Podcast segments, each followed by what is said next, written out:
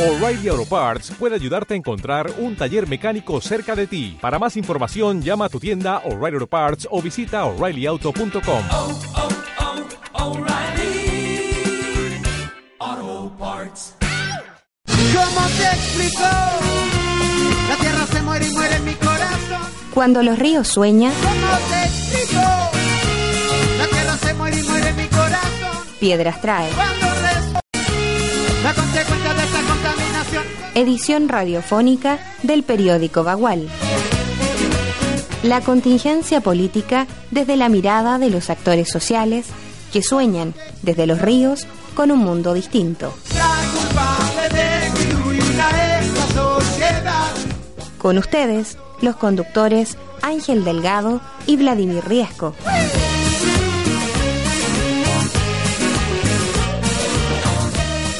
Hola auditores, aquí estamos en nuestro segundo programa. Siempre el desafío de un programa es pasar al segundo. Aquí ya estamos en el segundo programa. Así que estamos en el segundo programa de Si los ríos sueña es porque piedras trae. Eh, este programa se ejecuta conjuntamente entre Bagual, revista Bagual, y la Unirradio de la Universidad Austral de Chile. Así que agradecemos a, a- a estos dos, a estas dos organizaciones y entidades que nos acogen y nos apoyan en el desarrollo de este programa. Eh, hoy día, bueno, como siempre, me acompaña Ángel Delgado, eh, presidente de FEWASH, que está conmigo acá, uno, uno de nuestros panelistas estables, y Nilo Zúñiga, eh, él es economista, eh, él es hoy día presidente de la de la de la corporación eh, Catrico, que están impulsando eh, un, un bello parque área verde en el sector sur de Valdivia que va a traer justicia ambiental para los habitantes del sector sur de la ciudad. Eh, él fue en algún momento director regional del Instituto Nacional del Deporte. ha sido una persona que se ha caracterizado por ser bastante luchadora en temas regionales. Fue candidato a Core, participa en el PRO también y participa y nos acompaña en el trabajo por la Asamblea Constituyente para Valdivia. También tenemos invitado a José Araya, pero hoy día él se encuentra en este momento en Maiquillagüe, venía de viaje, nos avisó que venía, ojalá que alcance a llegar, lo vamos a esperar y si no lo vamos a invitar a otro programa también. Eh, José es eh, profesor de Historia, Geografía y Educación Cívica desde el año 89, que se desempeña él eh, como miembro del CODEPU, llegó a ser director ejecutivo del CODEPU, una entidad muy importante en la defensa de los derechos humanos durante la dictadura y post-dictadura también, socio del OLCA, Observatorio Latinoamericano de Conflictos Ambientales, y también es el encargado de, del programa de, de de ciudadanía e interculturalidad de, del Observatorio Ciudadano. Y aquí está entrando al estudio José, así que tal como decíamos, venía llegando acá a, a nuestros estudios, al programa. Eh, bueno, buenas tardes a todos, hola. Y, y, ah, y antes de, tengo un encargo, un aviso comercial. Eh, en este momento se está desarrollando una caminata eh, contra la violencia de género desde el terminal de buses hasta el Paseo de Libertad. Comenzaba a las 19 horas, así que la idea es que la- los habitantes de Valdivia, la ciudadanía, se acerque a la marcha, apoye a las compañeras que están ahí desarrollando esta, esta actividad, son las diferentes organizaciones feministas de la ciudad. Eh, así que eh, los invitamos a participar de esta actividad y acompañarnos. Y bueno, antes de ir a nuestro primer tema, me gustaría que nos saluden brevemente los, nuestros panelistas para comenzar. Luego vamos a ir al primer tema y partimos con nuestro tema. ¿Cómo están? ¿Qué tal? José, cansado, ahí Ah, eh, corriendo. eh, bajándose del bus. Vengo de Meguín ahora, de una actividad ya. Ustedes saben que el tema de Meguín, si viene es un conflicto que está ahí como medio dormido, pero sigue siendo un quizá uno de los conflictos emblemáticos más importantes del movimiento ambiental chileno. Y hay un curso internacional que toman estudiantes, principalmente norteamericanos, que es un curso de derechos humanos, que recorre tres continentes. Estuvieron en Nepal, en Jordania y luego pasan por Chile, donde conocen varios conflictos ambientales. Van viendo la realidad de distintas formas. Y Chile sigue siendo un país como paradigmático del modelo neoliberal, entonces muchos cabros no entienden cómo Chile, que se supone que le va muy bien, tiene estos tremendos conflictos llenos de problemas con las comunidades mapuche, con lo, con contaminación de las aguas, entonces, bueno, vengo de allá de una, de una, de una clase, así que gracias por la invitación al programa, estimados. Así Así que, no, y muy buena va a ser va a ser el aporte que ustedes van a poder hacer porque hay temas bien contingentes a lo que hemos trabajado. Ángel. Sí, bueno, eh, buenas tardes a, a quienes hoy día están escuchando el programa. Eh, creo que este es un tema que, que es atingente, por lo cual es un tema que no hay que dejar pasar. Eh, en redes sociales generó algunos, algunas reacciones, porque la pregunta parecía ser muy obvia, pero evidentemente hay que escarbar un poquito, escudriñar ahí cuáles son las razones también del título que pusimos, el somos región modelo. No porque nosotros lo creamos sencillamente, sino también porque hay un énfasis de, de la autoridad de gobierno, eh, particularmente el intendente, eh, quien dentro de los lineamientos de su gestión lo ha planteado abiertamente y ha propuesto algunas medidas. Entonces, es interesante ver hoy día eh, a partir de esas propuestas, a través también de la matriz original de este movimiento ciudadano que generó esta nueva región, eh, en qué estamos, cómo nos proyectamos, cuáles son los principales problemas de la región. Creo que los invitados hoy día nos van a dar una, una amplia visión de, de estos problemas eh, a nivel multidimensional. Y obviamente construir con un granito de arena porque acá yo creo que eh, no hay nada eh, finalizado, que hay todo por, por hacer, eh, hay muchos desafíos para la región. Y obviamente que, que desde Valdivia yo creo que hay una masa crítica interesante que se puede ampliar eh, en un esfuerzo que obviamente no compete solamente a Valdivia, sino que a todos los, los espacios que hoy día también sufren eh, el centralismo dentro de nuestra propia región. Nilo. Eh, bueno, buenas tardes a los auditores. Eh, estamos muy contentos de poder estar hoy día aquí compartiendo y tratando de tirar alguna idea, no, no creyendo en la razón, pero sí por lo menos la idea que a uno se le ocurre, digamos, viendo esta, esta nueva región con sus ocho o nueve años de, de vida que tiene, eh, con sus aciertos y con los muchos errores y deficiencias que por lo menos yo le veo. Perfecto. Vamos a ir a un tema eh, y luego entramos derechamente en materia sobre ¿es Valdivia una o es Los Ríos una región modelo? La, la respuesta que vamos a dar durante la durante el programa.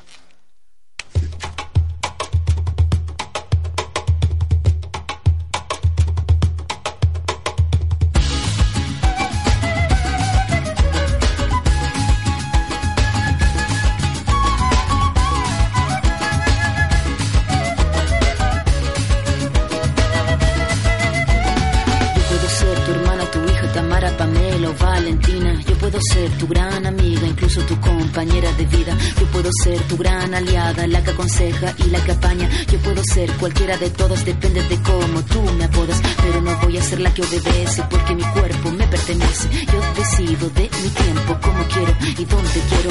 Independiente yo nací, independiente decidí. Yo no camino detrás de ti, yo camino de la para aquí. Tú no me vas a humillar, tú no me vas a gritar, vas a someter, tú no me vas a golpear, tú no me vas a denigrar, tú no me vas a obligar, tú no me vas a silenciar, tú no me vas a callar.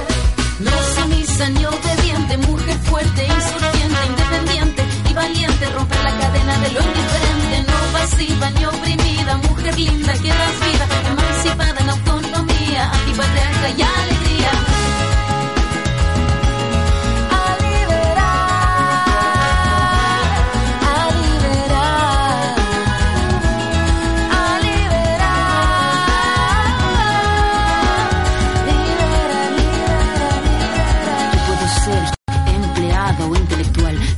Ser protagonista de nuestra historia y la que agita la gente, la comunidad, la que despierta la vecindad, la que organiza la economía de su casa, de su familia.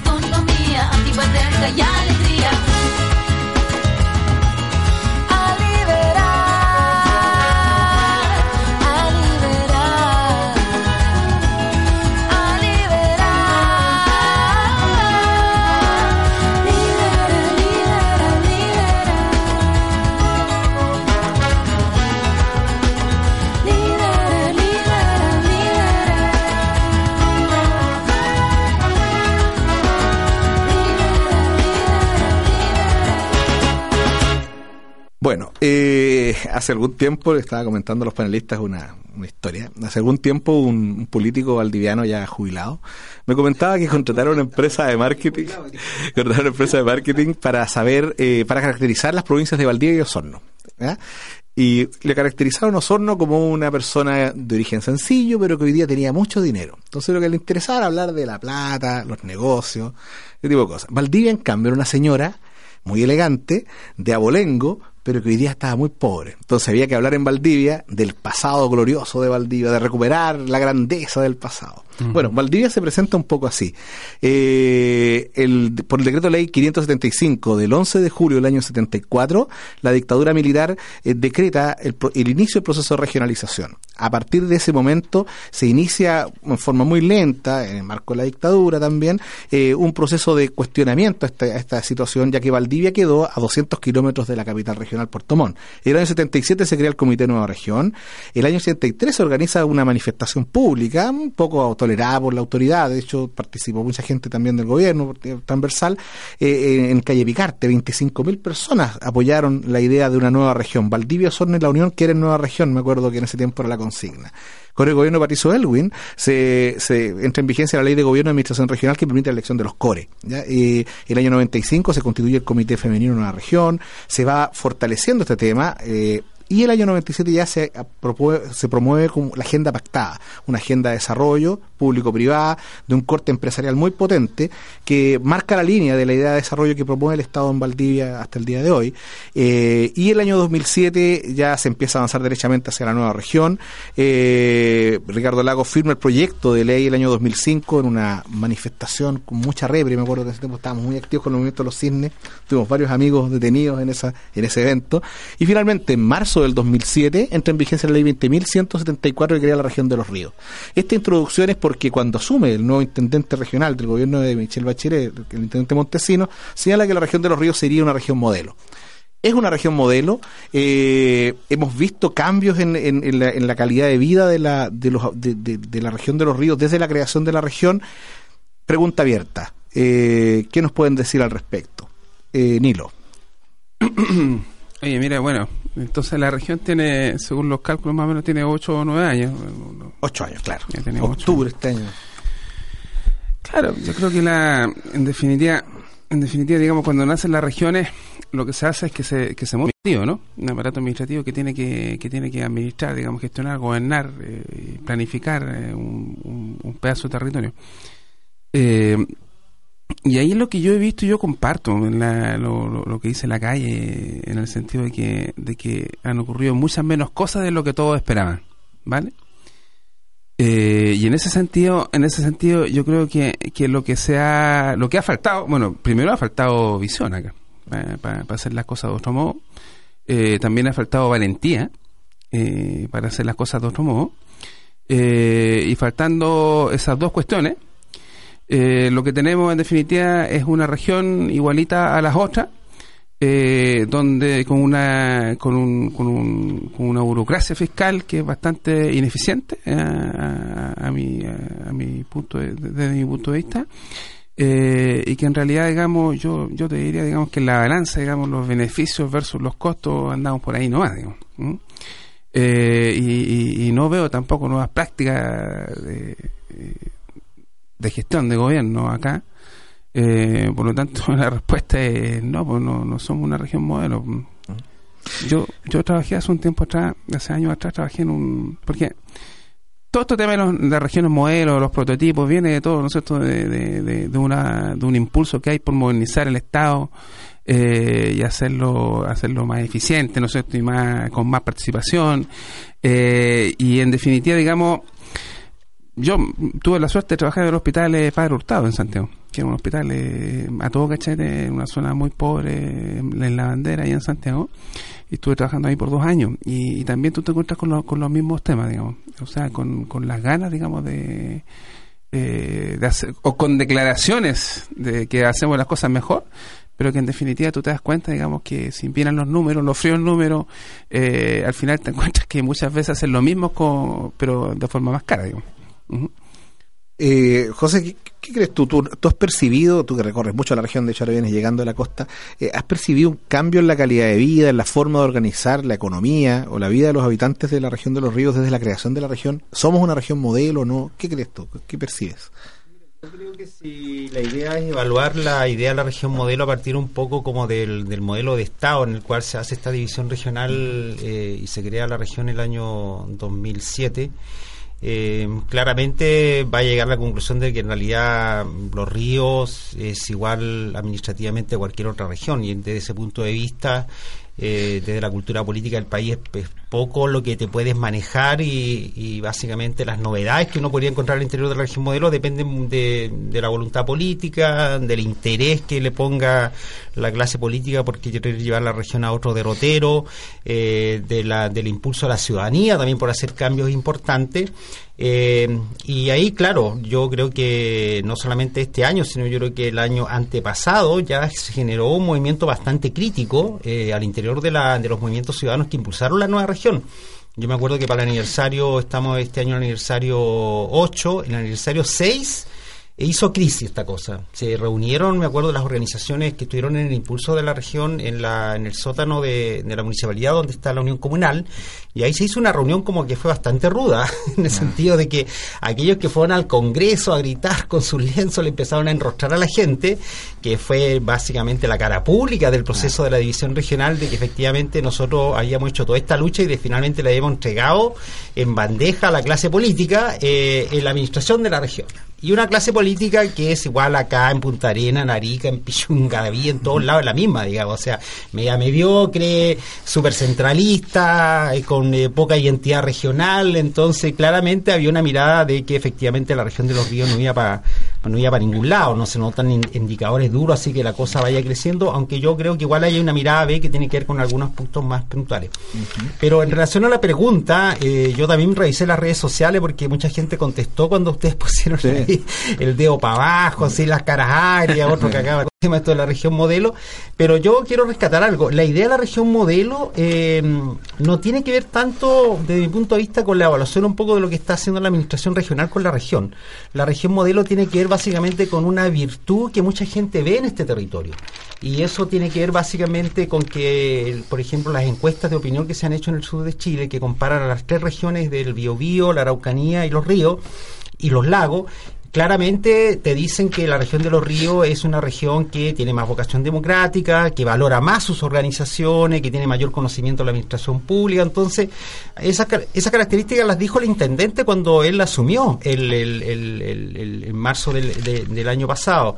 Y la gente también reconoce de que eh, hay una cierta característica en la región que tiene que ver un poco con la personalidad, no sé si del valdiviano o del, o o del- o del personaje regional, pero que acá rudamente eh, uno la puede generar la caricatura que hace Schwarzenberg con eh, las personas que defienden el medio ambiente. Él dice Ah, que son todos unos ecópatas. Claro. Entonces, y la idea de la ecopatía es una idea que da cuenta de un personaje que circula por esta ciudad, que es parte del, del territorio valdiviano y que tiene eh, eh, una especial eh, animadversión con aquellas empresas que básicamente vienen acá a depredar, a contaminarte, a echar de perder la calidad de vida. Entonces, yo tengo la impresión de que si uno empieza como a escarbar un poco de dónde sacó este concepto Egon Montesino, yo tengo la impresión de que viene un poco de allá, de su lectura más académica de lo que era el territorio de la región de los ríos. Y porque además, eh, por lo menos en el diseño del gobierno de la presidenta Bachelet, está claro de que esta región ya estaba visualizada como una de las regiones con las cuales se iban a, a experimentar nuevas modalidades de administración. Yo creo que en eso a lo mejor yo tengo una mirada más positiva en el sentido de que efectivamente siendo eh, Egon Montesino un académico que viene eh, de la, del estudio de la descentralización del país, de las prácticas de participación, él, ha- él ha tratado como de, de alguna manera meter esa dinámica en la política regional a contrapelo de la clase política también, que en realidad no le gusta mucho esta cosa de empezar a ser muy participativo los procesos de distribución, por ejemplo, de los fondos de presupuesto. El FRIL ha sido toda una discusión acá en esta región, pero eh, yo creo que por ahí va un poco el cuento. Él, por ejemplo, instaló un, pues le podemos eh, comentar más, más ampliamente, pero él instaló un mecanismo de seguimiento, por lo menos para las 13 medidas que él dijo, porque porque eso yo creo que tiene que ver con la región modelo. El minuto que el intendente dijo, somos una región modelo, se varó un lote de gente y le dijo, a ver, ¿y qué es lo que es la región modelo? Y estuvo obligado el intendente a entregar un documento con 13 puntos. Y yo me acuerdo, porque yo leí el documento, eh, se le dijo al intendente, mire, pero está bien, Buena la idea, pero, pero ¿por qué no desarrolla más los puntos? ¿Por qué, por qué no explica mejor qué es lo que quiere usted hacer? Y después, que fue la última fase en la que estamos ahora, eh, el intendente se vio obligado a, de alguna manera, generar un mecanismo donde la gente que está preocupada del seguimiento de la, de la región eh, tenga la posibilidad de ir evaluando, ir evaluando las 13, los 13 puntos que el, intendente propuso. Yo por eso digo que más eh, la idea de la región modelo, eh, obviamente uno la mira básicamente con lo que está pasando en materia social, en materia económica, eh, en los cambios estructurales que pueda tener la región, pero yo también eh, creo que esa otra mirada también es interesante, esta cosa de dónde viene un poco esta idea de por qué el intendente se, se tira con esta idea de la región modelo y creo que tiene que ver con ciertas virtudes que tiene el territorio y que claramente los movimientos sociales en, el último, en los últimos 10 años han demostrado de que efectivamente eso es parte del carácter de la ciudad. pues. Así es. Así es. Ángel, ¿qué Sí. nos puede decir de esto? Bueno, evidentemente es una cuestión tanto etaria, eh, no he estado presente en estos movimientos, pero sí, obviamente cuando estábamos viendo el Sí, tema, claro, tuviste en el movimiento eh, hace poco, claro, pero en relación a, a este proceso más ciudadano que, que se caracterizó, eh, estaba haciendo recuento de, claro, de, de cuando niño en realidad, porque yo siempre vivo en la región, particularmente en Chocuanco.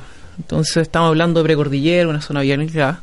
Eh, recién hace 6, 7 años hay asfalto, así que antes de llegar a Valdivia eran 4 horas y media, 5 horas. Era bastante. Sí, eso que eran 170 kilómetros. Eh, y el tema es que efectivamente dentro del proceso de, de la nueva región cambios no, no se observan. Entonces ahí el primer elemento que creo que es relevante mencionar es que se van desarrollando este elemento que tanto hemos criticado que el centralismo. O sea, se vuelve a replicar esta lógica centro-periferia, pero ahora hacia, lo, hacia la costa y hacia, hacia la precordillera. Eh, y ahí se dan hartos fenómenos interesantes, simplemente como, como un, dato también. Este cuenco, la característica más, más interesante que hay es que hay una triada de, de la élite, eh, de, de mucha eh, territorio en realidad, después de, de lo que hizo el yerno de Pinochet ahí, eh, vendiendo algunos territorios. Eh, donde está Lux y está Fonapen, está Bayú y cerca también está Ibañez, más arriba está Peterman, etcétera. Y es tanto yo creo que también el abandono que existe que, bueno, Luxis tiene eh, financiado el colegio eh, público con una biblioteca que tiene el nombre del papá, beca a toda la comunidad. Entonces, bien interesante el fenómeno porque igual finalmente responde a eso, a la lejanía que existe, es una cuestión tan cerca, eh, los servicios públicos tan lejos que están, y que es una cuestión que se siente, o sea, un abandono también. Y ese abandono se ha mantenido yo creo que eh, constante y latente a pesar de que la nueva región se generó. Eh, un segundo elemento creo que es importante analizar que efectivamente yo creo que hay una, una matriz eh, cultural de, de una autopercepción. Yo igual creo, eh, lo que mencionaba el Pepe recién, hay una percepción bien positiva respecto a los ríos, sobre todo en el elemento político y democrático. Y ese elemento yo creo que se conjuga precisamente por cómo se construyó el relato de este movimiento ciudadano en relación a la nueva región. Un elemento ahí que aparece en el relato y que se va transmitiendo. O sea, eh, y ese elemento es relevante porque es interesante porque se confronta con la realidad. Y se confronta con la realidad porque efectivamente eh, la política neoliberal eh, que se expresa en las políticas públicas en ningún momento eh, va a distar de lo que es finalmente la matriz general. O sea, la democracia hoy día en Chile, tutelada, protegida, de baja intensidad, démosle todos los, los apellidos que queramos, no va a ser distinta acá. Y por ende, aunque se quiera innovar en materia de gestión y administración, no va a ser distinta. A pesar de que se quiera abrir espacio, yo creo que de esas 13 medidas que igual las estuve revisando, hay elementos bien interesantes de transparencia, que es un elemento que hace falta, evidentemente. Eh, la Contraloría Social, este, este eh, la Comisión de Seguimiento de los Compromisos de la Región, ya han sesionado y, ahí también está el movimiento regionalista participando, entonces quizás comentar algo más adelante. Es relevante porque nos empiezan a confrontar con esta idea de región modelo, que si bien es cierto, se confronta con la realidad, con todos los datos de desempleo, de pobreza multidimensional que coloca la región a la altura de la Araucanía, del Biobío, que son niveles muy bajos, eh, y que coincide también con el componente indígena, que también estas regiones tienen ese, ese elemento en común, eh, son de una matriz económica poco di- diversificada, por ejemplo, acá lo que más exporta es celulosa, entonces es como bien interesante ir viendo ese elemento porque ese relato que ha quedado y ha calado bien hondo la subjetividad de la, de la ciudadanía, que si bien choca con la realidad, también genera un ímpetu democrático en el sentido de que hay luchas, por ejemplo, como eh, medioambientales que han alimentado la idea de que somos una, una cuestión distinta, pero a la vez no, eh, y que empieza a chocar también con estas barreras de la democracia también controlada. O sea, estamos exigiendo ser algo distinto, pero la verdad es que los marcos. Entonces yo creo que hay un, nicho bien interesante a explotar.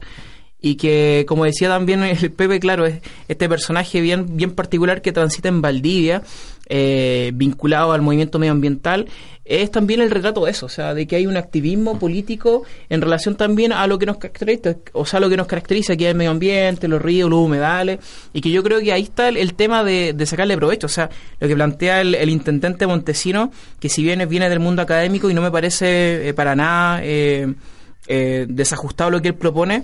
Es más, creo que es una buena oportunidad, porque precisamente la clase política viene acá a reproducir los mismos males que se reproducen en todas las administraciones. Entonces, creo que hay que tomarse esto, hay que tomarse. Pero en positivo, o sea, podemos hacer pedazo la, el concepto de región modelo porque así también lo evidencian, pero yo creo que hay que cambiarlo en positivo y ver cómo aprovechamos este ímpetu democrático, el movimiento ciudadano y eh, cómo le damos carne a este elemento que ef efectivamente puede ser una posibilidad de generar eh, a nivel territorial aperturas democráticas interesantes, precisamente en un régimen de democracia de baja intensidad que no están consolidadas y donde la ciudadanía no participa. Entonces yo creo que ahí está el gran desafío. Sí, mira, y, me parece bien interesante lo que han planteado. O sea, y podemos contrastar dos momentos. El año 97, el gobierno de Freire Ruiz Tagle se aprueba la agenda pactada. Aquí es un, es un, es un acuerdo eh, público-privado, un modelo de, es muy neoliberal, o sea, propone desde el Estado al desarrollo de infraestructura en un contexto de subsidiariedad, pero para estimular grandes industrias extractivistas. Eh, Arauco es el producto de ese proyecto, es, es, la expresión final de ese proyecto y de un proceso de largo plazo. Eh, y por otro lado, ya el año 2013, cuando se plantea esta idea de región modelo, eh, ya se había producido un movimiento ambiental potente, el año 2004, que es uno de los predecesores del movimiento estudiantil del 2006-2011 eh, y que, fue el movimiento de los cisnes acá en Valdivia que marcó la ciudad eh, con movilizaciones de más de 3.000 personas en una época en que no había movilizaciones en Chile. Entonces, marcó un hito importante y recuerdo que en esa época el clima era un clima de profundo rechazo a la administración central, un clima prácticamente de guerra al gobierno, al gobierno de turno, a los políticos de, del gobierno central y, y, y, el tema de la región como que fue una suerte de concesión frente a esa, a esa suerte de avalancha social. Mm. Ahora, en ese contexto me gustaría que ustedes desarrollaran una idea, que la conversáramos acá, eh, sobre contrastar un poco el carácter de lo que fue la agenda pactada, que era un, un, una idea que muchos quieren reflotar hoy día, que era un, una agenda productivista, productiva extractivista, eh, en el marco de una baja conflictividad social y baja participación en ese tiempo todavía, con esta idea que tú esbozabas, Ángel, ahora, que era esta suerte de región de nuevo tipo, en donde las medidas propuestas por el intendente Montesino, si bien muchas pueden sonar un poco populistas, pero en la práctica tienen sí un elemento común, que tal como tú señalabas, que promueven o estimulan o buscan o, recogen una necesidad de participación política directa, de, de democracia participativa, democracia popular, podemos llamar. Eh, me gustaría que desarrolláramos un poco ese tema, contrastando esos dos momentos con la situación que tenemos hoy día. Eh, José, ¿qué te parece? Pepe? Mira, yo creo que... Eh, bueno, yo esta es una cosa que ya la he repetido hartas veces. Yo creo que hay que tener súper presente que la, cuando se hizo el proceso de, de, de regionalización de parte de la dictadura militar, eh, Valdivia o lo que se llama ahora, o lo que era la provincia de Valdivia en ese tiempo, fue una, una provincia castigada, castigada brutalmente. Y eso era porque aquí había un movimiento social, político, había un proceso interesante que estaba ligado a todo el proceso de lucha social y política que venía de los años 60, 70. Tuvimos una de las industrias más grandes, la industria forestal más grande del país estaba acá, una industria administrada por la Corfo. Los mismos militares dijeron que la industria funcionaba perfecto, igual así después se devolvieron los fondos, se privatizó todo el territorio. Entonces, yo creo que nosotros llegamos eh, a este proceso de, de, discusión sobre lo que querían ser nuevas atribuciones para la región y la agenda pactada de por medio, eh, justamente en un contexto de quienes detentan el poder en ese minuto son la gente que de alguna manera apoyó la dictadura militar. Sí, Entonces ahí hay una hay un nicho súper conservador, hay un grupo de gente que están en las corporaciones de desarrollo de ese tiempo, que básicamente son gente que apoyaron a Pinochet y a la dictadura militar, y entonces y la transición política negoció con ellos esto lo que lo que debiera ser el derrotero de este nuevo territorio. Entonces, y yo creo que siguiendo un poco la ola positivista que viene acá, aquí, me parece súper bien, porque yo también estoy como en esa parada este minuto, sí. eh, creo que efectivamente no hay ninguna posibilidad de reflotar eso, ese modelo, porque claramente nosotros tenemos una ciudadanía que poco a poco ha ido como reconociendo algo que es súper fundamental, cosas que tienen que ver con su identidad territorial. Eh, y aquí hay un fuerte componente anticentralismo, que en ese tiempo a lo mejor era una cosa muy chauvinista, y sí, mira, yo soy distinto al resto del territorio, pero que se ha ido transformando ahora también en una causa política fundamental de básicamente decir, bueno, ¿por qué no los territorios pueden tener atribuciones políticas, administrativas, fiscales para administrar mejor los recursos, para hacerse cargo de los nichos de desigualdad que hay en el territorio, para decir qué empresas sí, qué empresas no, qué líneas de desarrollo, y yo creo que efectivamente, y en eso creo que yo lo rescato así como tú lo dices, Vladimir, yo creo que en eso hay que ser, porque hay que marcar la historia, porque aquí hay un tema con la memoria del territorio también. Yo creo que efectivamente el movimiento Resine le hizo, pero bien al proceso de la nueva región porque llegó justo en el momento que hizo el choque, el choque entre este grupo de conservador que ya sabía que de alguna manera iba a lograr la división de la región y, se, y aparece este fenómeno que básicamente obliga a la gente a mirarse a mirar quiénes somos, para dónde vamos y a generar básicamente una discusión de la sustentabilidad del territorio. Y la sustentabilidad, si uno lo ve en la estrategia de desarrollo regional, es un tema que está pero atravesado por todos lados. Y yo creo que eso hace una contribución a un debate político actual en la cual yo creo que efectivamente uno debiera mirar a lo mejor la idea de la región modelo como con esos atributos para adelante.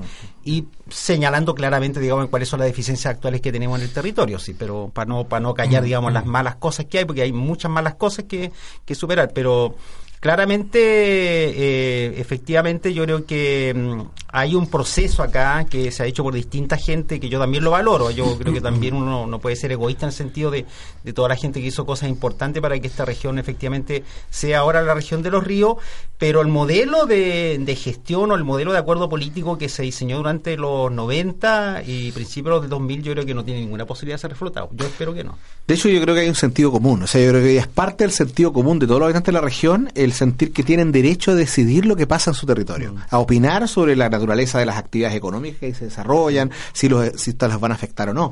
Y claramente, una mirada totalmente opuesta o al frente, eh, y yo creo que, que, concentra un poco esa visión eh, conservadora, antigua, pinochetista, que ya no después no fue pinochetista, pero sí neoliberal de viejo cuño, es Codeproal. Codeproal que expresa esa mirada eh, más antigua, que considera que solo hay cierto tipo de productivismo y extractivismo el que se puede desarrollar acá y el resto son tonteras. Mm. Y también yo creo que eh, eh, desde el punto de vista mediático el diario Austral recoge un poco eso, esa mirada de, ese, de ese periódico altamente conservador y reaccionario de la cadena del Mercurio, que trata de amarrar la opinión pública y justamente programas como este, o como el Bagual, o cientos de medios alternativos que han ido surgiendo con los años, eh, crean una visión de contraste que nos permite también dar una imagen de, de, de más democracia y participación.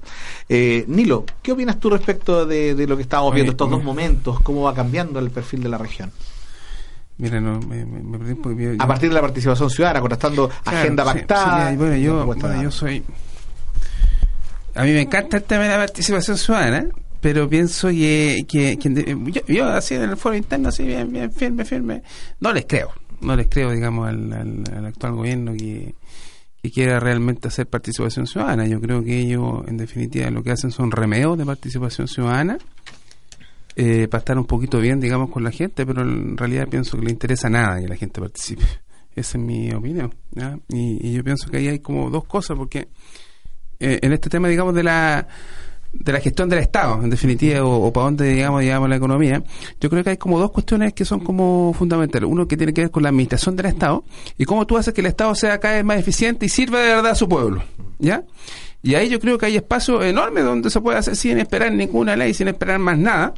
Eh, eh, se pudieran crear espacios, ¿no es cierto?, donde hubiera de verdad Contraloría, hubiera de verdad participación de, lo, de, los beneficiarios, digamos, en el devenir de, lo, de los servicios públicos, porque una de las cuestiones que no está representada en estas discusiones que se dan eh, y en los puntos que tú pusiste, digamos, que tiene que ver con lo siguiente, tiene que ver con que, con que uno o por lo menos lo que nosotros esperábamos que cuando la región la región fuera eh, nueva región lo que yo esperaba es que los servicios públicos funcionaran mejor, po, ¿me entendí? Entonces, por ejemplo, ¿qué es lo que yo esperaba?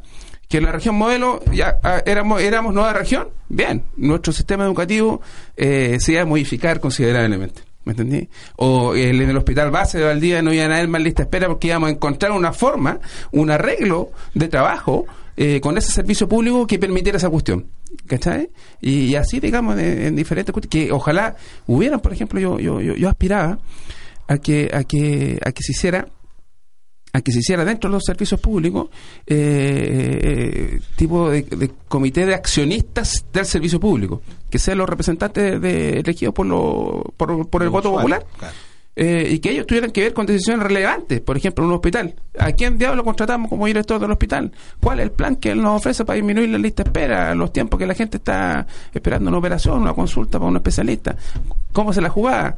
Y después evaluarlo, después evaluarlo, eh, pero en forma, eh, en forma, digamos, neutral, objetiva, con indicadores de cara a la ciudadanía, ¿me entendí? Y aquí lo que tú encontrás, yo hace poco me, me reí porque me acá, mail del Servio, mail del Servicio de Salud, todos para hacer esta, est- estas mentiras que hacen los servicios públicos que, que hacen a uno perder tiempo, que son estos consejos ciudadanos que no sirven para nada. ¿Me entendí? Entonces, yo creo que ese es el estándar que tiene de participación hoy día. eh, y solamente para cumplir una, una seguramente alguna norma internacional que lo mete dentro de la OSD, eh, pero en realidad no se la creen. Y yo creo que cometen un grave error, porque cuando la gente participa en los servicios públicos, estoy hablando de esa parte, eh, eh, los servicios públicos tenderían a funcionar mejor, tenderían a funcionar mejor. Eso está, hay evidencia eh, de sobra que está en ese lugar y cuando yo creo que yo hago una, siempre hablamos con varios amigos que, que hoy día es poder popular un poco eso. Antes, digamos, se buscaba de alguna u otra forma, pero en realidad el poder popular es, es poder participar en la gestión de la- poder participar en la gestión del Estado en temas que sean relevantes. Es democracia directa o semidirecta. O sea, pa- para allá va, para allá debiera ir. Eso tiene un razonamiento económico que hay de detrás, digamos, eh, que, que tiene que ver, digamos, con que la mayoría de los servicios públicos son monopolios públicos. Y los monopolios tienden a funcionar mal. Entonces, ¿cómo lo hace funcionar mejor? Metiendo la participación, metiendo la rendición de cuentas, metiendo que la gente elija a los directores, que los eche, eh, que, que, que diga cuáles son los planes que tiene que tener este liceo y te aseguro que funcionaría mejor. Pero aquí, en esta región, falsa- faltan agallas. Faltan agallas, falta visión, falta que se la jueguen. La gente, eh, lo- hoy día, eh, la mayoría, digamos, el, eh, desde el intendente bajo, los compadres están, según mi punto de vista, están ganándose la plata fácil. Están ganándose la plata. Pueden hacer mucho más y están jugando al mínimo esfuerzo. Y, y eso, eso es lo que tenemos hoy día como región. Acá tenemos una región cagona, compadre. Ah. Pudiendo hacer mucho más hace re poco. O sea, es una participación más formal que real, por lo que tú... Es más formal Claro, que real, claro. es más formal que real. eh, eh, como, eh, nosotros, por ejemplo, hemos tenido eh, procesos de participación ahí en el Parque Urbano Catrico y, y- y las participaciones, eh, en definitiva, al final son los espacios de participación los ganamos a patalla, a combo. Claro. Peleando firme con las autoridades, enten- haciéndole entender cuáles son nuestras razones, Con la eh, movilización. cuáles son nuestros argumentos. Con la movilización. Ángel, ¿qué miras tú de estos Yo dos creo que momentos? sí, o sea, hay, hay dos posiciones que yo creo que son totalmente complementarias en el sentido de, de, por ejemplo, yo estoy muy de acuerdo en relación a, la- a las políticas de participación del gobierno. Eh, al menos desde el movimiento estudiantil hemos tenido la, la posibilidad de participar y efectivamente son eh, puestas en escena totalmente teatrales y, o una pirotecnia en, en respecto a la incidencia que podemos tener. De eso no hay duda. Ahora, yo mencionaba lo, lo anterior de, de estos enunciados y de estos eh, 13 medidas, porque si bien no es lo que uno espera, y tampoco voy a, defender al intendente porque yo creo que efectivamente se puede hacer mucho más de lo que se está planteando, es una posibilidad al menos para radicalizar esos puntos, porque hay elementos que efectivamente chocan con ese conservadurismo propio de, de los ríos. Ahora, en relación a, a- a los elementos que planteas, yo creo que efectivamente eso es lo que hace alusión a entender que esta nueva eh, región, esta región modelo, no propone nuevos mecanismos de participación porque, eh, por un lado, no hay voluntades, que es un elemento que lo podemos retratar con autoridades o coaliciones políticas, pero también porque responden a un tipo de modelo de Estado. Un tipo de modelo de Estado, cierto, que ha sido jibarizado, que ha sido disminuido, que ha sido no anulado, pero se le restringió la forma de participación, eh, donde las políticas públicas finalmente y también los mecanismos de participación vienen definidos, o sea, la cancha está rayada. El mejor ejemplo hoy día los pla- el plan de nueva constitución. O sea, la cancha está rayada, te dicen cómo participar, cuándo y quiénes toman las determinaciones. Acá pasa un poco eso, o sea, son un poco un- una emulación de participar, una emulación de deliberar. Entonces, cuando la, la metodología viene hecha, cuando te dicen quién participa y quién no participa, por lo cual te está indicando cuáles son actores válidos y cuáles no, cuando te dicen finalmente en qué medida van a participar, eh, efectivamente eso es interesante porque te está diciendo que eh, viene una cancha eh, rayada, viene un elemento prediseñado, entonces sería muy distinto efectivamente consensuar una metodología de participación entre sociedad civil y Estado. Eso no va a pasar, evidentemente, porque lo que acá se está colocando en juego, y también un poco la, la tesis de lo que han planteado anteriormente, en un conflicto de movilización social como fue lo que fue la celulosa y todo el efecto negativo a nivel medioambiental, es también una forma de canalizar canalizar esa, ese malestar social. O sea, acá lo que hay que mantener, obviamente, es la estabilidad es esa paz social, esa paz neoliberal que es la que hoy día se busca a través de esta reforma, porque también acá hay ciertas eh, matrices productivas que hay que mantener bien, pues acá igual hay una serie de capitales transnacionales que están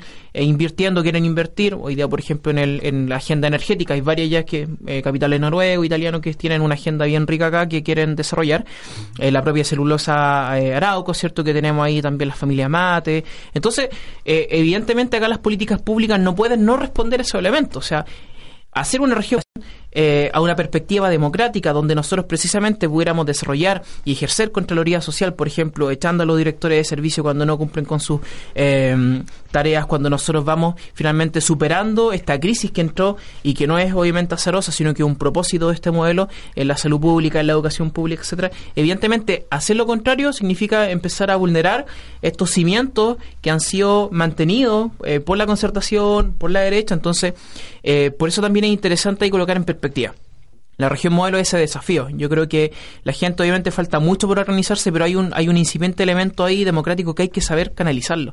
Porque la gente igual está esperando precisamente el hecho de ser una nueva región, espera también algo distinto, lo cual difícilmente va a ocurrir bajo la regla actual. Entonces ahí está el desafío de, de poder aprovechar ese, ese desafío. Vamos a hacer un pequeño intermedio y luego continuamos con esta calorada discusión que está muy entretenida. Pasa rápido el tiempo y vamos a hacer un breve intermedio y para que vayan a tomarse un tecito y luego vuelvan a, escucharnos. un vasito de agua. Pues. Un vasito de agua también para los invitados.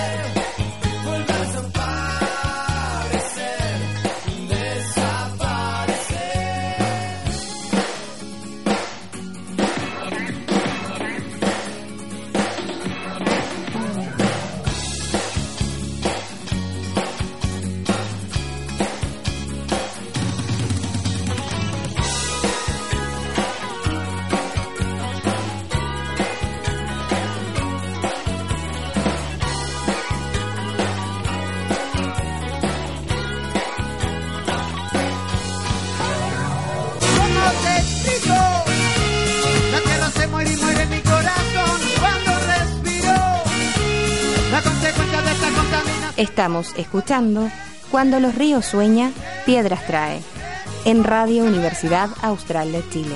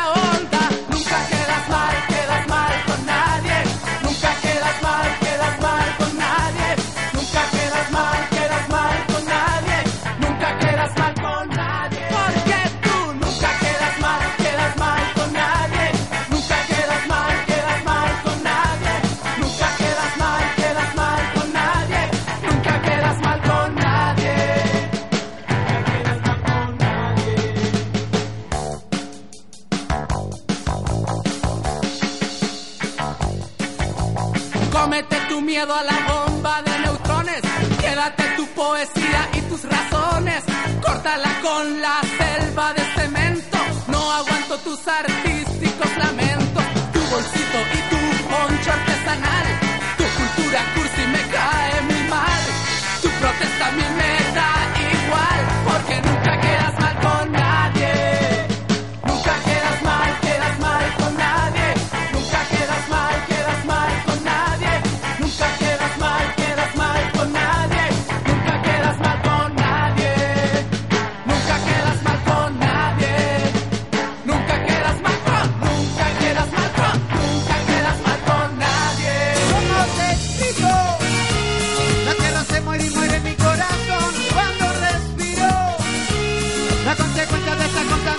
Estamos escuchando Cuando los ríos sueña, piedras trae, en Radio Universidad Austral de Chile. Hoy se hace entretenida la conversa, aquí estamos entre, en- entre panel igual ahí dándole, pero bueno, trajimos agüita para, para aliviar un poco ya nuestras viejas gargantas.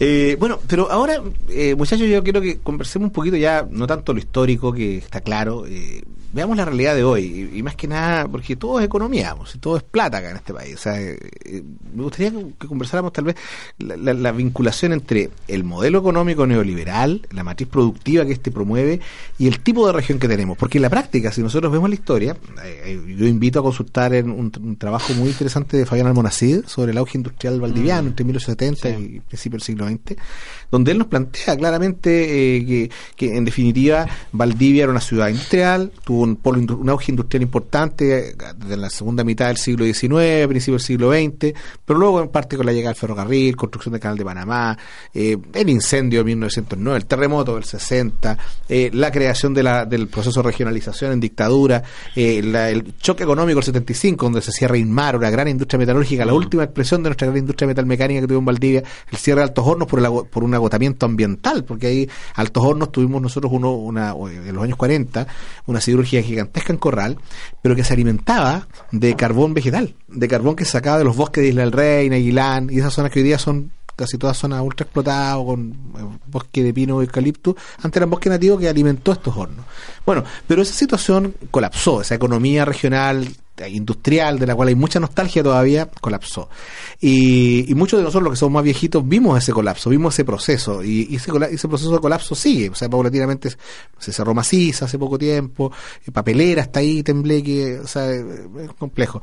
Ustedes ven un vínculo entre la matriz productiva emanada del modelo neoliberal con este retroceso del Estado este cambio en la matriz hacia una matriz extractivista y, y la forma de vida la economía y la y la forma en que viven los habitantes de la región de los ríos José ¿qué, qué nos dices tú al respecto? Eh, Pepe, yo siempre digo José, sí, yo sí de Pepe, toda la sí, vez te sí. digo Pepe. Te pongo formal. Sí. Pero yo, Vladi, creo que igual hay que considerar de que efectivamente mm, el impulso del modelo neoliberal, como en todas las regiones de Chile, tiene como con- tiene como de fondo la represión. La represión, el exilio, eh, nosotros acá tenemos una cantidad de intelectuales que salieron de la ciudad exiliados, eh, tenemos una generación que murió completamente, que son quizás una generación política que nos faltó a lo mejor para hacer un contrapunto ahora de lo que estamos discutiendo. Entonces, claramente acá se instaló ola neoliberal que empezó con el saqueo a la cordillera, con el yerno de Pinochet, hasta el desmalenta- desmalentamiento de las, de las pocas industrias que eran parte de esta identidad industrial también, que yo creo que igual es interesante eso, porque hay ciertas cosas que son claramente identitarias acá, la cultura, la naturaleza y, y este modelo industrial de baja escala, porque no eran así mega industrias. Incluso cuando se planteó la discusión en la estrategia de desarrollo sobre eh, el rol industrial de la ciudad, yo me acuerdo, yo me acuerdo que varios industriales pequeños levantaron la mano diciendo sí, pero por favor no nos pongan en la misma mesa con Celulosa Arauco o con Endesa, porque nosotros somos industrias valdivianas, ¿sí? ¿Cachai? No, no éramos, no somos estas mega industrias que vienen de, de afuera. Entonces, yo creo que claramente eh, hay una, una pérdida también como de, de una identidad económica de, de la región que yo también miro positivamente porque se está recuperando de alguna manera. Yo creo que hay ciertas cosas y ciertos indicadores que nos dan cuenta de que efectivamente se está recuperando. La industria de la cerveza, por ejemplo, no Sí. es no es la gran industria de la cerveza que teníamos al otro lado del río, pero sí tenemos una recreación de un polo industrial en torno a la, la- a la industria de la cerveza artesanal que claramente uno pensando buenamente en el largo tiempo se puede convertir en un actor económico relevante en la región, como todo el tema de las industrias de la creación, eh, volver finalmente a ver de qué manera nos convertimos también de nuevo en un territorio más industrial, pero a partir de- del tratamiento de mejor manera de los recursos naturales, porque estas industrias de la madera, por ejemplo, que están acá en el territorio, si bien son parte de la historia de la ciudad, uno claramente tiene a esta altura un nivel de cuestionamiento con lo que hacen, eh, básicamente eh, porque se porque son parte también de este modelo forestal que ex- existe en el sur de Chile. Y yo creo que la industria de la madera debiera ir como en otro derrotero donde se le dé más valor agregado al producto, que no solamente exportemos celulosa, no sé, hay una, una, una tremenda discusión que, que tiene que ver con el, con el cuento. Pero yo con esto termino eh, a la mirada económica que tú le quieres dar, yo le daría, le quiero agregar un valor ciudadano, porque si tú ves la discusión que había en el último tiempo con los megaproyectos de inversión en la zona, eh, claramente hay un cuestionamiento, hay un cuestionamiento, o sea, el, el debate que se dio en torno al río Cruce eh, claramente también tiene que ver con un sector de la ciudadanía que se movilizó más que por los cines, era contra el modelo. O sea, claramente salió a la calle en una lucha por el anticapitalismo, o sea, por eso se sumaron al movimiento los cisnes. Eh, el reciente debate que hubo con la central Colbún, claro, uno puede ver eh, como una cosa así media ecológica de que la gente quiere defender el río, pero los actores que estaban detrás del movimiento de Valdivia sin represas son actores económicos, pequeños actores económicos que están ahí defendiendo también sus intereses que tienen que ver con eh, nuevos emprendimientos económicos, de, de que van, van en más en la línea de la industria turística, y lo mismo está pasando en el río Bueno, en la zona de Neltume, con el proyecto Endesa, uno, claro, uno dice, mira, que hay una lucha del pueblo mapuche por eh, tratar de impedir de que se inunde un centro espiritual, pero también está este otro lado, que si tú conversas con los actores eh, eh, mapuche que manejan la economía del territorio, te dicen claramente, o sea, yo no quiero Endesa porque me va a cagar el negocio, compadre, porque nosotros ya estamos instalados acá, nosotros vivimos de esto y estamos incluso tratando como de enlazar esto que hacemos de economía ahora, medio liberal, pero rescatando nuestras tradiciones ancestrales y una industria, o y esta instalación de Endesa acá nos va a venir a puro perjudicar.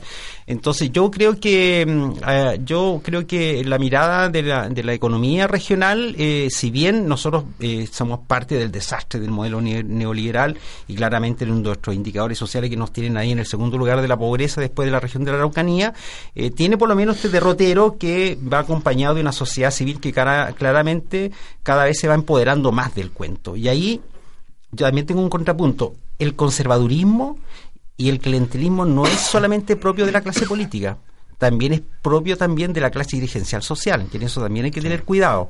Esta, nosotros igual ayudamos a reproducir el modelo desde abajo, y yo creo que hace falta también eh, de repente pegarle unas cachetadas a los dirigentes sociales, porque son unos reproductores del modelo, son reproductores del modelo, porque claramente esta actitud demandativa de que el Estado me solucione las cosas, tú claramente estás alimentando un modelo de Estado que es el papá que te resuelve los problemas y no un tipo de sujeto político social que se hace cargo también de la administración del territorio, sino la descentralización. Entonces yo creo que también hay que tener una mirada así un poco más crítica hacia abajo porque esto que criticamos hacia arriba también tiene que ver un poco con nuestra actitud cotidiana con la cual nosotros confrontamos el poder y nos relacionamos con las autoridades. ¿Mm? La falta de deberes hacia el colectivo. que Eso es importante. Ángel, eh, ¿qué nos dices tú? ¿Economía regional una- es una expresión del neoliberalismo en Chile? ¿Cómo ves este? Sí, yo estoy, estoy muy de acuerdo. Quizás, para que no se olvide, el, el último elemento, yo estoy de acuerdo con lo que plantea el PP en relación a, a que hay una reproducción. Evidentemente no es responsabilidad de las dirigencias, sino también cómo se ha hecho la política pública, lo que ha obligado eh, a las propias organizaciones sociales articularse eh, con esas metodologías que te tienen compitiendo por recursos, por fondos concursables, con ciertos criterios, con fechas que te imponen, de manera desarticulada. Recordar lo que mencionaba recién Nilo, estas reuniones que eh, ocurren en toda la ceremonia no es casual, porque también hay un, hay un interés de la desarticulación, porque precisamente generar espacios participativos que sean más integrales genera incidencia. Por eso te desarticulan, o sea, no es casual que todas las series tengan un espacio y se repitan los mismos actores en cada espacio porque hay un desgaste, en un tiempo donde el tiempo es lo que menos sobra en relación a la organización. Ahora, en relación a la matriz productiva, evidentemente acá eh, eh, estamos dando cuenta de un agotamiento de un modelo extractivista. Eh, no es evidente todo esto, o sea, no es casual todos estos movimientos ciudadanos que han salido a rechazar un modo en que cómo se produce y se genera la riqueza y riqueza que no queda en nuestra en nuestra región, precisamente por el indicador que recién decía el Pepe, ocupando un segundo nivel de pobreza eh, medida a través de una lógica multidimensional, eh, lo cual no lo alegras para nada. Eh, el otro elemento importante es que precisamente bajo esa lógica eh, histórica de, de pensar que Valdivia tiene un nicho industrial, se ha generado eh, interesante, una interesante propuesta desde las, las minis pymes, ¿cierto?, en relación al turismo.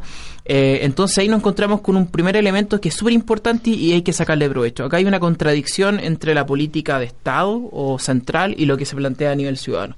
Y eso yo creo que es el punto de tensión que hay que sacarle todo el provecho al mundo porque evidentemente detrás de la eh, últimas manifestaciones en relación a Colbún, etcétera, está eh, no la ciudadanía, cierto, a pie, sino que hay también microempresarios, hay empresarios del turismo, y eso no es malo, ¿ah? yo creo que es súper importante generar una alianza transversal, precisamente porque vamos a tener el mal menor, que son estas empresas gigantes transnacionales que nos vienen a destruir todo, y avanzar en un modelo en función del turismo, lo cual evidentemente no es que vamos a colocar toda nuestra ficha en el turismo, sino que también acá, si hay una necesidad importante, es que hay una diversificación de la matriz productiva.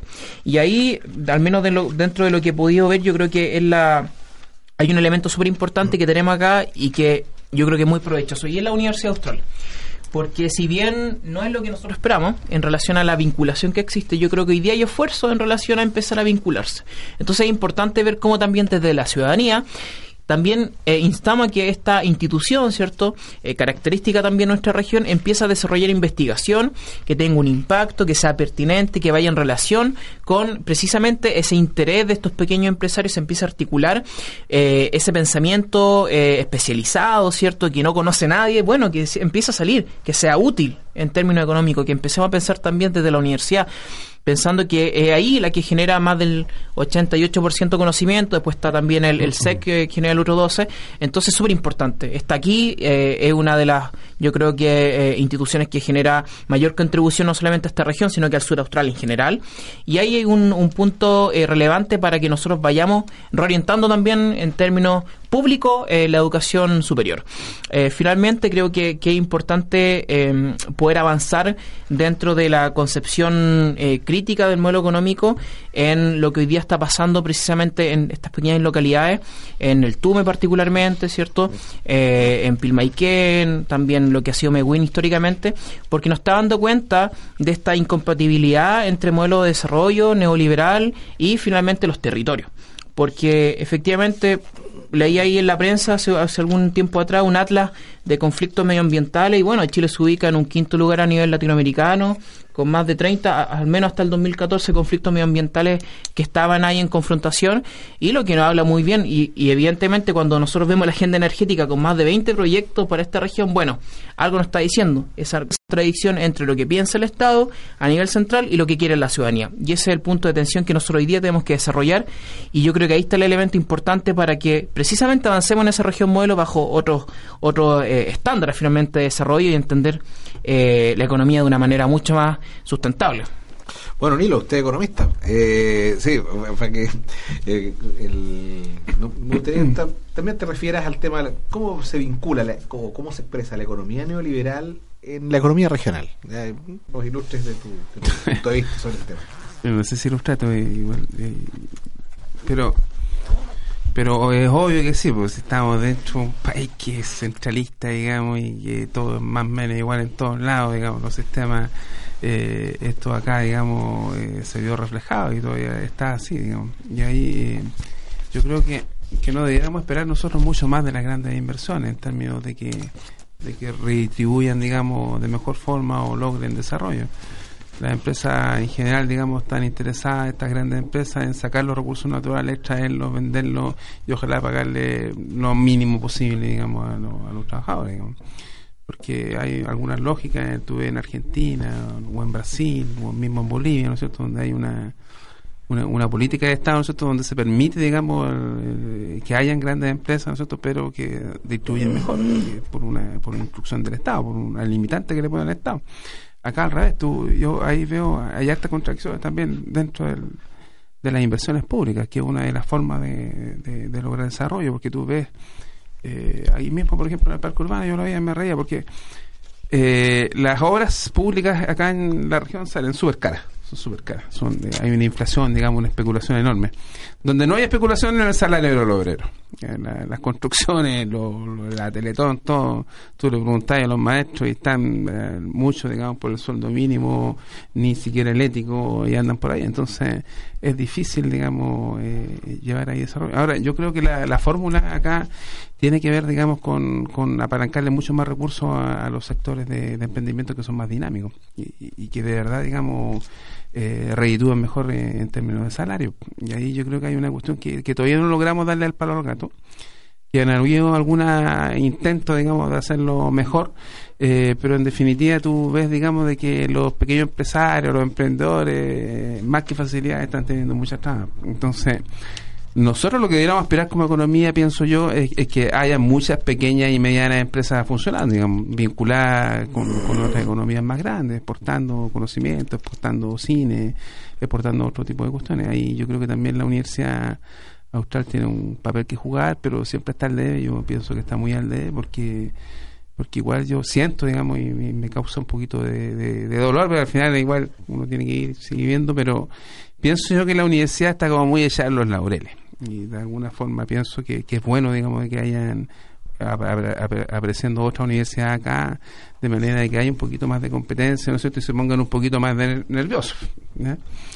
Y pienso yo que el tema ahí de la, de la, de la, de la transferencia o del aporte que pueda dar la universidad está muy al debe todavía. Ujú.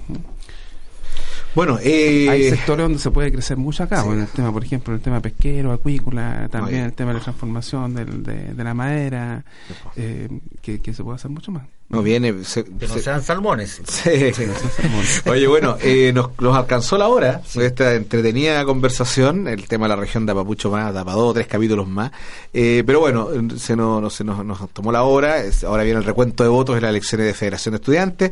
Eh, brevemente, para que nos despidamos, los panelistas, eh, un saludo de Sí, bueno, bueno, gracias por la invitación y, y como tú bien dices, un tema bien interesante. Creo que hace falta también discutir más sobre la región. Que Hay que volver a como, espacios como el que están armando ustedes, yo creo que igual es bueno que vengan acá también otros actores, y vean, planteen su posición sobre la región, porque yo creo que claramente en esta idea de la, de la región modelo, eh, una idea es evaluar lo que está planteando el intendente y su agenda de, de región modelo, y otra cosa también es creerse un poco el cuento de que efectivamente desde la, desde la base social, desde las organizaciones, desde el pueblo, nosotros podemos levantar también y recrear proyectos que se conectan con nuestra memoria, con nuestra historia, obviamente más modelos, más versión siglo XXI, con las cosas de ahora, el tema de la sustentabilidad es un tema nuevo, también es un tema de los últimos 10 años en la región, eh, pero claramente también ahí hay una idea de región modelo que sería bueno que nosotros pues, pudiéramos alimentar más en la discusión, me parece interesante el, el tema, así como más allá de lo que diga el intendente, plantearlo también como un tema de discusión ciudadana. Vamos a seguir conversando ese tema y dándole en otros programas. Ángel. Sí, eh, efectivamente yo creo que hoy día la ciudadanía tiene que tener la capacidad de, de tomar este, este- este- esta idea, eh, hacerla que camine, que tome, que tome forma, eh, que empiece a ser una gran idea, eh, compartida, que se vaya alimentando las múltiples visiones. Eh, porque hoy día si algo hay importante es que al menos hay un consenso generalizado de que este modelo de, hacer política, este modelo de construir política pública, el cómo han actuado las diferentes eh, autoridades políticas, el cómo hoy día se desarrolla la economía en general, no da abasto. Eh, yo creo que el territorio ya está dando eh, eh, finalmente cierto aviso y eso es importante. Y, y hay que hacer algo. O sea, yo creo hoy día que la ciudadanía tiene que retomar ese mismo ímpetu que tuvo para, bueno, salir a movilizarse por diferentes causas, por la propia región, y bueno, hoy día retomar ese ímpetu para repensar la, la, la región, la región modelo, y que evidentemente podemos caminar a eso, eh, con más democracia, con más participación, y obviamente con un modelo económico que venga obviamente a, a romper de lleno con, con este sistema neoliberal que, bueno, ya está totalmente yo creo desechado, solo la élite la única que la mantiene porque la gente yo creo que ya está agotada, o sea, quizás no le ha puesto nombre en apellido, pero finalmente es eso, eso es lo que la tiene con el malestar. Nilo, eh, una despedida de nuestros auditores, estamos cerrando el programa. Sí, bueno, yo a, a modo de despedida, eh, bueno, primero agradecer la invitación a conversar eh, en forma libre y, y invitar, digamos, a los ciudadanos a aprovechar el espacio para que ojalá nos acompañen en el canal del Parque Urbano, que lo vamos a hacer el 6 de diciembre. Eh, porque ahí estamos en un conflicto ahí con la autoridad, porque nosotros estamos pidiendo varias cuestiones que nacen de la participación ciudadana y las autoridades obviamente, digamos, están tratando de, de decirnos que no. Así que ahí estamos en esa en esa pelea y mientras más gente vaya al carnaval va a ser mejor, digamos, para las cuestiones que estamos pidiendo, que no son para nosotros, sino que son para todo el pueblo. Más fuerza, para que haya justicia ambiental, ¿eh? que todos tengamos acceso a las áreas verdes. Oye, bueno, eh, a modo de cierre, agradecer a nuestros invitados, muy entretenida la conversación, se nos hizo muy corto el tiempo, eh, y invitar a los auditores a, volver a escuchar el programa, o contarle a sus amigos que pueden escuchar el programa en bagual.cl y también el, el, ver el fanpage del programa. Así que, bueno, nos vemos la próxima semana y gracias a los auditores y gracias a nuestros invitados por acompañarnos Gracias hoy día. por la Así que, invitación. Chao, así chao. que nos vemos la próxima, nos escuchamos la próxima semana. Nos escuchamos la próxima semana. ¿Cómo te explico? La tierra se muere y muere en mi corazón. Radio Universidad Austral de Chile presentó ¿Cómo te explico? La tierra se muere y muere en mi corazón. Cuando los ríos sueña, piedras trae. Nos volvemos a escuchar el próximo miércoles.